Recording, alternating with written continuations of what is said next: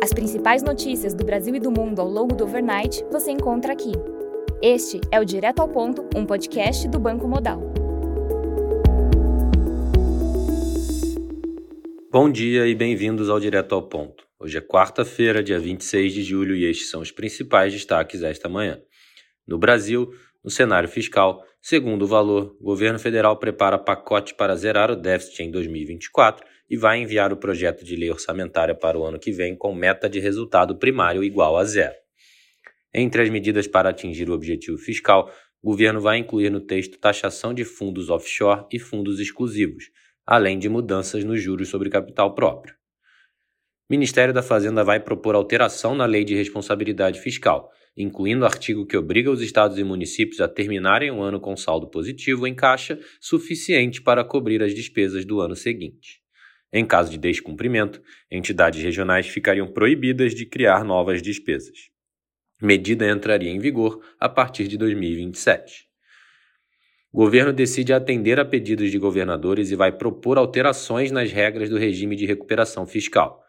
Entre as mudanças defendidas, Ministério da Fazenda deve propor aumento do prazo para permanecer no regime, além de menor penalização em caso de descumprimento.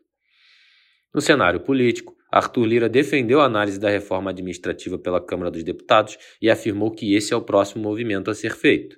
No entanto, líderes parlamentares avaliam que texto deve sofrer resistência. No cenário de crédito, segundo a CNN, empresas acompanham a discussão sobre alterações no JCP com preocupação o presidente executivo da Associação Brasileira das Companhias Abertas afirmou que o momento é ruim para essa discussão e que poderia impactar uma das principais fontes de crédito das empresas em um cenário de escassez de recursos. No cenário internacional, a confiança do consumidor de julho na França registrou leitura de 85, abaixo do esperado 86 e estável em relação ao anterior. Na Austrália, o CPI do segundo trimestre de 2023 registrou alta de 0,8% na comparação trimestral, abaixo do esperado 1% e do anterior 1,4%. Já na comparação anual, o CPI do 2T23 registrou avanço de 6%, também abaixo do esperado 6,2% e do anterior 7%. Já o núcleo do CPI do 2T23 registrou alta de 5,9% na comparação anual, abaixo do esperado 6% e do anterior 6,6%. Na agenda do dia, destaque no Brasil para a divulgação às 8h30 da manhã da conta corrente. Já nos Estados Unidos, às 3 horas da tarde, teremos a decisão de política monetária do FONC e às 3h30 a conferência de imprensa. Nos mercados, o dólar index recua 0,2%.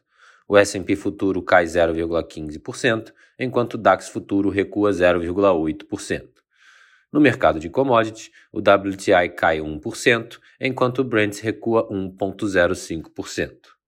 Estas foram as principais notícias do overnight. Um bom dia a todos e até o nosso próximo podcast direto ao ponto do Banco Modal amanhã.